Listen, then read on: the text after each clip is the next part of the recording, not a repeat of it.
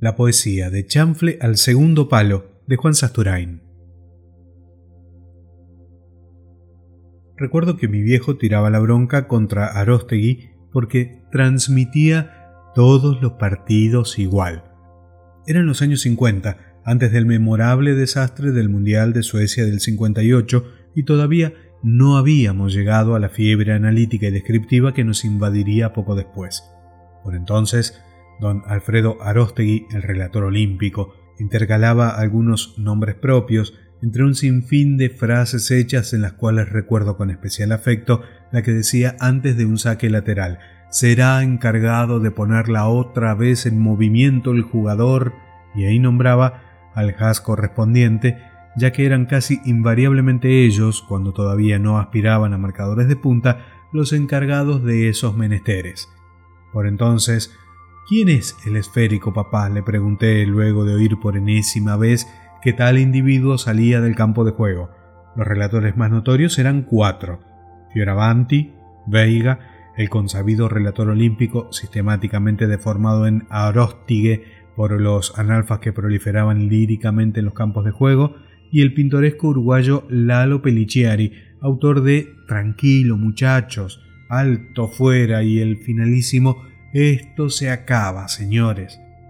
Pero los orientales, Solé, Eber Pinto y tantos otros que no recuerdo, merecen un laburo descriptivo aparte porque son excepcionalmente gráficos, deslenguados, espontáneos, arrebatados, hasta para crear una metáfora más desaforada sobre la marcha para manifestar un sentimiento que los supera. Recuerdo de pasada, cuando describiendo una jornada gloriosa de la celeste, sobre los últimos minutos tomó la pelota en medio del campo el verdugo Pedro Virgilio Rocha y el relator dijo poco más o menos que esto. Avanza Uruguay, la lleva Rocha la pelota al pie, la vista al frente, melena al viento, parece Artigas. Y seguramente habrá infinitas anécdotas superiores o ejemplos de una hipérbole aún mayor. Ese nunca fue el rasgo de nuestros relatores. El caso Muñoz va por otros carriles expansivos, sí, pero de otra índole y en diferente dirección.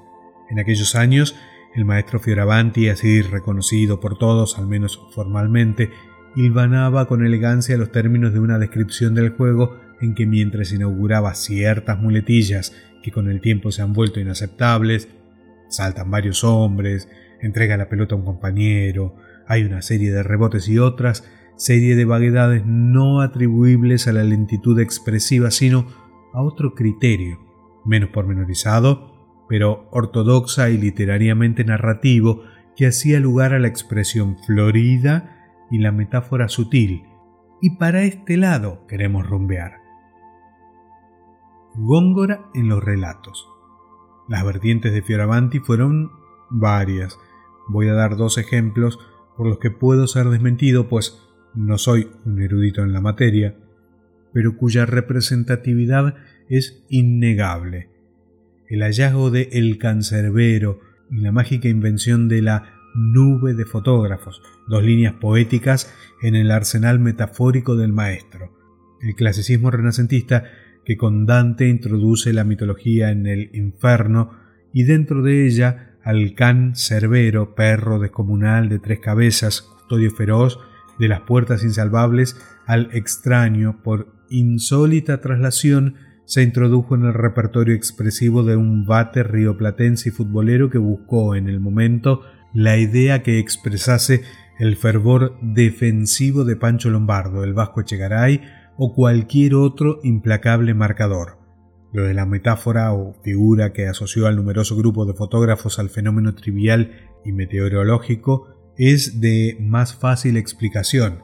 Desde lo alto en la cabina de transmisión, las huestes de reporteros gráficos, eufemismo José Mariano, suelen evocar, frente a las clásicas formaciones de hincados y de pie, globosas figuras de nimbus, cirrus y cúmulus.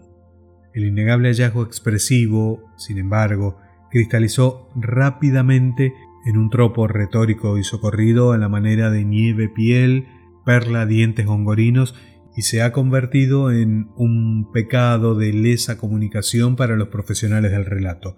Juntó a los miles de pañuelos blancos que emergen de las tribunas o de los cuatro costados del campo saludando la victoria del equipo tal. Caer en su mención es sólo equiparable en bostezo mental a los siniestros de proporciones y a los funcionarios que hacen uso de la palabra y de más torpeza rotuladas por las agencias. Sin embargo, la riqueza de las imágenes de la jerga futbolera linda con el despilfarro y fue, sin duda, el periodo de mayor desorientación táctico-técnica dirigente que sucedió al descripto, el que entregó los mejores momentos en cuanto a hallazgos gráficos y analogías curiosas. Y no es difícil decir por qué. En la crítica y el comentario de fútbol había irrumpido la ironía. Quevedo en los comentarios. Hubo una época feroz del gráfico, coincidente con el lanzamiento del fútbol espectáculo de Armando y Liberti, en que Panzeri, Lasati, Pepe Peña, el Osvaldo Ardizone de sus comienzos y otros, de quienes no puedo acordarme, comenzaron a desmenuzar partidos, jugadores, circunstancias y tácticas con un fervor analítico hasta entonces desconocido, con una pasión renegadora que mezclaba lo táctico y lo ético, la inteligencia y la arbitrariedad, es memorable el ejemplo de aquel marcador lateral de estudiantes, Castillo. No podía jugar porque era muy feo. Se inventaron imágenes y figuras que de a poco se hicieron cotidianas. Nardielo, aquel wing de boca que jugaba con un balde invertido en la cabeza por su ceguera para resolver. Orlando, el brasileño que en la primera línea de cuatro que se formó en Argentina cuando vino Feola a Boca era un seis que no salía del fondo, se quedaba en la cueva. Los delanteros que jugaban aislados adelante esperando un error a la pesca, y de ahí la expresión San Filipo con la caña, etc. Así se acuñaron bellezas tales como cintura de madera, tiene un dado en la cabeza cuando cabecea para cualquier lado, defensores que rifan la pelota al entregarla sin destino, delanteros talentosos pero laguneros, tipo Hermindo Onega, en tanto discontinuos, con lagunas mentales, los centros a la olla, evocando la parábola de las legumbres al voleo hacia un destino de puchero, en fin, una maravilla de creatividad. Pero aquí ya estábamos lejos de la retórica lírica de la verde gramilla de Pedrito Valdés, o la definición de los jugadores por imágenes ennoblecedoras como la maravilla elástica o Don Pedro del área. Fue de la mano de la práctica y a partir del desencanto por los fracasos y los espectáculos horribles que el lenguaje se hizo más filoso, imaginativo, irónico, y precisamente a partir de los medios escritos, no de los radiales, ya que estos, sobre todo a partir de la consolidación de Muñoz como el gran palabrero y máster en conexiones se han desarrollado en el sentido de la cantidad de información y en el olvido de la opinión crítica, una costumbre que le ha dado buenos dividendos. La metonimia que le dicen. Sin puntualizar la propiedad de los hallazgos ni tratar de historizar los últimos 15 años, el imaginario ha crecido en forma incesante al mismo ritmo que el volumen, páginas en los diarios, horas en la radio, en la TV. Se come trivialidades como la política nacional, la cultura en general y otras tonterías. Hay algunos rasgos. Ha decaído el ritmo de la creación de esas verdaderas alegorías que constituyeron en su momento la idea de la quintita y su cuidador para el marcador que no salía de su zona o del wing ventilador para aquel que bajaba al medio campo para permitir una salida por el costado. Corbata, Gonzalito fueron los clásicos. Ya no es frecuente este tipo de invenciones. Se han cristalizado, en cambio, algunas metonimias, figura que consiste en eludir el todo a través de la parte, veinte mil cabezas por otras tantas reces, necesito una mano por alguien que me ayuda, etc., que hacen verdaderamente críptico el lenguaje para los no iniciados. Cuando Pasarela agarra la lanza, el cronista hace referencia a que River, necesitado de atacar por estar en desventaja, adelanta a los hombres de la defensa en un ataque impetuoso que evoca la carga del malón. Si Pancho Sá es descrito con la escoba, uno puede suponer que, como en el caso de la bruja Verón, se hace referencia a un apodo. No, señores. Está con la escoba porque barre el fondo de la defensa, es decir, que juega como libero o último hombre, carece de marca fija y cubre las eventuales fallas de sus compañeros. En fin, es largo pero exacto. Las luces encendidas y o apagadas no son aplicables a cualquier jugador sino a unos pocos, cada vez menos. Ochini, Houseman, que como los personajes de historietas antiguas asocian repentinas ideas y realizaciones brillantes al encendido de una lamparita. En ese mismo sentido, suele decirse que Diego frotó la lámpara haciendo referencia a la doble condición mágica y genial de Maradona, la metonimia loca, viejo. Lo que ha crecido en forma espectacular es la creatividad verbal. Si los argentinos hemos inventado el verbo indexar, perdonando la palabra a partir del INDEC, es trivial volantear, es obvio centrear, es infantil achicar, pero hay cosas mucho más ricas. Hoy se pellizca la pelota en el medio, se desborda por los laterales, hay arrugues en la derrota, se muerde en el medio, los marcadores suelen absorber a los delanteros y los laterales se desenganchan aunque los volantes pueden sorprender desde atrás picando al vacío. Todo es posible ya. La vida 2, yo 0. Este crecimiento desmesurado del lenguaje que describe el correr de la pelota y los encargados de impulsarlo tiene otras implicaciones si se tiene en cuenta la funcionalidad demostrada por el vocabulario y la imaginería del tablón y la crónica para describir cualquier tipo de situaciones.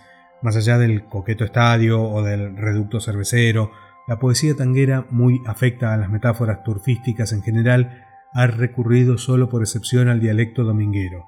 Mansi, en Che Bandoneón, describió el trago de licor que ayuda a recordar, el alma está en Orsay, che bandoneón, pelota que le devolvió Cátulo en el homenaje de a Homero.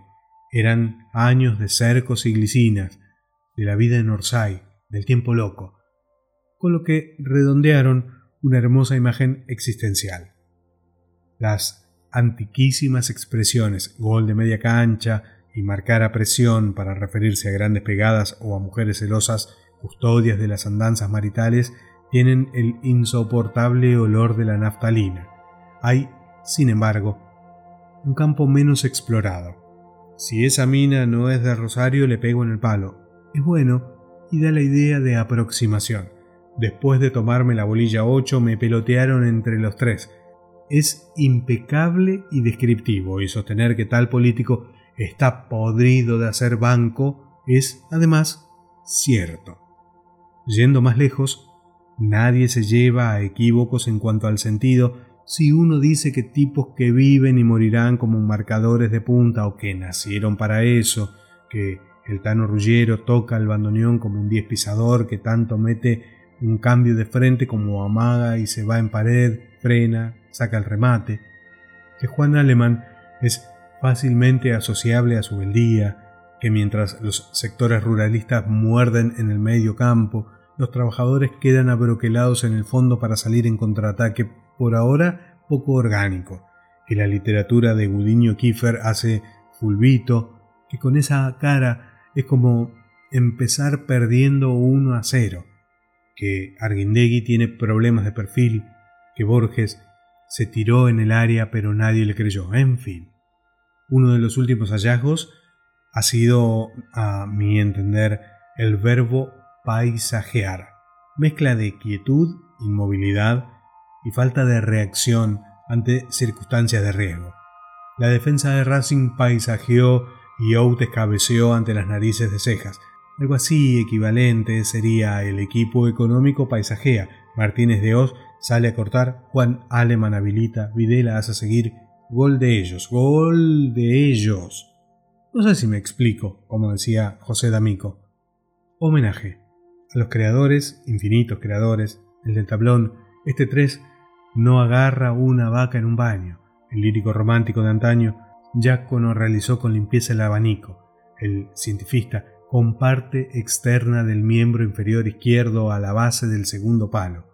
El épico, en la ciudadela, el custodio de los tres palos será, y uno más, el mayor de todos, el surrealista, creador del banderín solferino por mucho menos que eso, Darío, Neruda y Oliverio Girondo entraron en las antologías. Publicado en El Día del Arquero en el año 1986 de Juan Sasturain, La poesía de Chanfle al segundo palo.